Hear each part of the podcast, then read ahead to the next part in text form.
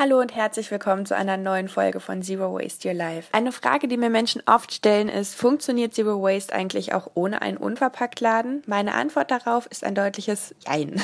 Denn einige Produkte gibt es selbstverständlich auch unverpackt in konventionellen Supermärkten, andere aber eben nicht. In der heutigen Folge gebe ich deshalb einen kleinen Rundown darüber, welche Lebensmittel es wie und wo unverpackt gibt oder geben könnte und berichte in der morgigen Folge darüber, wie Reinigungsmittel gift- und plastikfrei einerseits eingekauft und andererseits auch selbst hergestellt werden können. Obst und Gemüse sind das wohl einfachste Beispiel für verpackungsarmes Einkaufen. Wer Wert auf Bio legt, findet im Supermarkt und auf Wochenmärkten die meisten saisonalen Obst- und Gemüsesorten unverpackt. Im konventionellen Supermarkt oder Discounter ist das oft anders. Bioprodukte sind dort nämlich oft extra verpackt. Der Grund dafür ist übrigens folgender. Im konventionellen Anbau dürfen Pestizide und chemische Pflanzenschutzmittel verwendet werden, die in der ökologischen Landwirtschaft allerdings verboten sind. Da die Bioprodukte im Discounter vom Biobauern stammen, die jene giftigen verbotenen Pflanzenschutzmittel nicht nutzen, müssen sie irgendwie von den übrigen Lebensmitteln mit Pestiziden getrennt werden. Und die offenbar einfachste und praktikabelste Lösung, die Supermärkte dafür bisher gefunden haben, ist die Plastikverpackung. Für mich klingt das nachvollziehbar und etwas schräg. Ich selbst gehe deshalb am liebsten einfach im Bioladen oder auf dem Markt einkaufen und lege die Produkte dort lose aufs Band oder in meinen Korb und transportiere kleinere Sorten wie zum Beispiel Champignons oder Rosenkohl in waschbaren, leichten Einkaufsnetzen. Zurück zur Ausgangsfrage. Wie einfach funktioniert das verpackungs- und plastikarme Einkaufen ohne Unverpacktladen, abgesehen von Obst und Gemüse? Sagen wir so, es braucht auf jeden Fall ein wenig mehr Kreativität bis und Geduld, als einfach einen Ausflug in den Unverpacktladen unternehmen zu können. Aber es geht. Süßigkeiten zum Beispiel, ich weiß, sie sind für uns alle sehr wichtig, vor allem Schokolade, bekommt man super unverpackt, zum Beispiel am Kiosk, auf Jahrmärkten oder bei Hussel.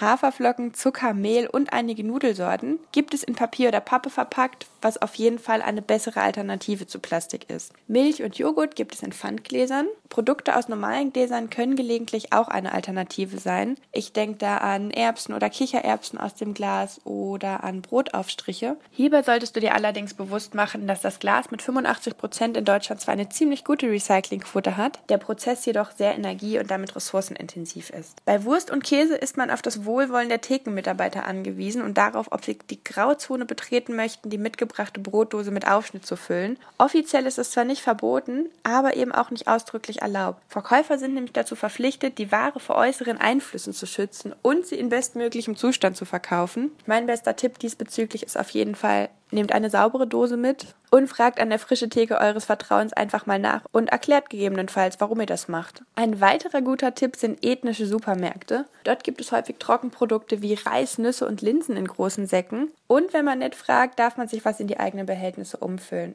Mit ein bisschen Glück und etwas Suchen findet man sogar Tofu und Antipasti, das hinter Theken verkauft wird und somit auch potenziell unverpackt gekauft werden kann. Hier ist Tipp Nummer eins: haltet Augen und Ohren offen und helft euch gegenseitig, fragt in lokalen Facebook-Gruppen nach, wo bekommt ihr dies? Wo bekommt ihr das? Bei vielen übrigen Produkten wird es dann schon wieder ein bisschen schwieriger, sie ohne Unverpacktladen in der Nähe abfall- und plastikfrei zu kaufen. Trotzdem ist es nicht unmöglich. Möglichkeit Nummer eins, wenn ein Unverpacktladen nicht in direkter Nähe ist, sondern vielleicht ein Stückchen weiter entfernt von dir gelegen, fahr weniger häufig einkaufen. Ich kaufe für mich beispielsweise nur alle sechs bis acht Wochen trockene Produkte ein, indem ich meine Lagerhaltung optimiert habe, Einkaufszettel schreibe und zum Ende dieser Zeit hin auch einfach mal etwas kreativer werde, wenn zum Beispiel Bohnen alle sind, aber das Glas mit Linsen noch halb voll ist. Möglichkeit Nummer zwei, um auf Umverpackung zu verzichten, bietet sich vor allem an, wenn du entweder regelmäßig für sehr viele Menschen kochst oder du mit Menschen in deiner Nähe connected bist, die vor ähnlichen Verpackungsherausforderungen stehen wie du. Du kannst allein